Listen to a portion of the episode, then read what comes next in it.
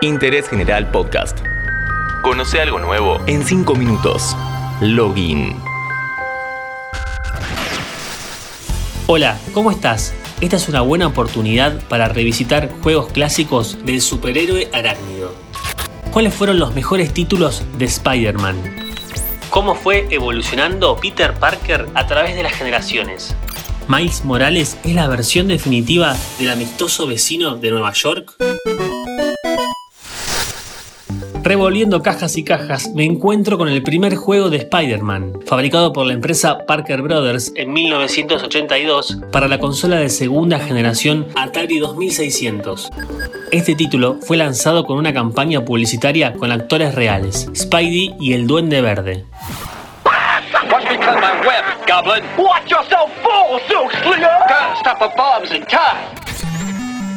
La misión era bastante sencilla, trepar hasta la terraza de un edificio donde te esperaba el villano con bombas y enemigos en el camino.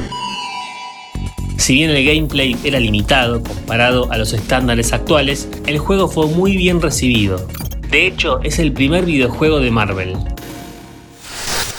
Después de su paso por los arcades en 1991, el género beat'em up le quedó cómodo la vista lateral en dos dimensiones y el recorrido por las calles peleando contra quien venga de frente fue el estilo adecuado para este superhéroe en la cuarta generación de consolas.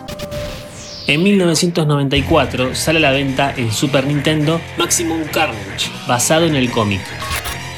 Spider-Man, en compañía de Venom, unen fuerzas para combatir al simbionte.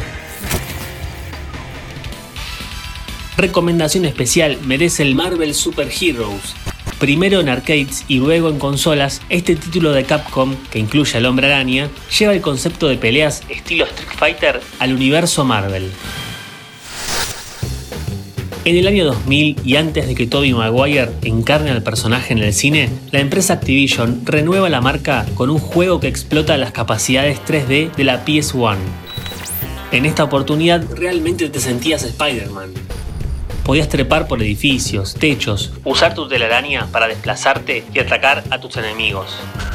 Es uno de los títulos más recordados y muy influenciado por la serie animada de los 90.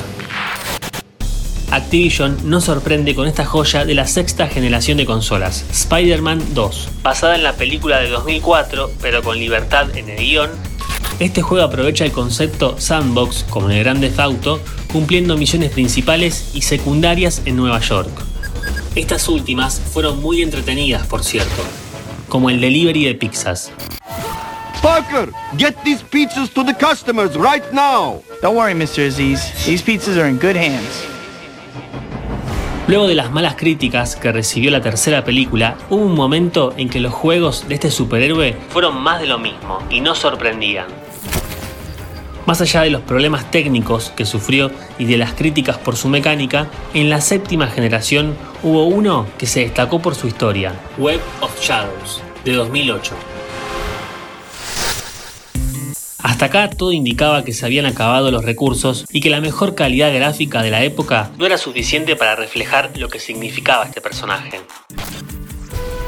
Esta vez el desarrollo estuvo a cargo de la mismísima Sony, quien tiene los derechos del arácnido.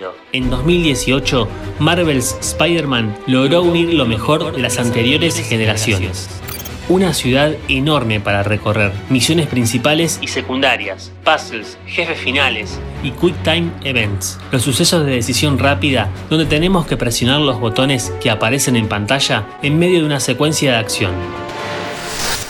Su secuela, Miles Morales, cambia de protagonista, pero mantiene el mismo espíritu. Vale aclarar que si bien está disponible en PS4 y PS5, en esta última podemos disfrutar de la experiencia definitiva en la novena generación de consolas. Esta versión cuenta con dos modos, fidelidad y rendimiento.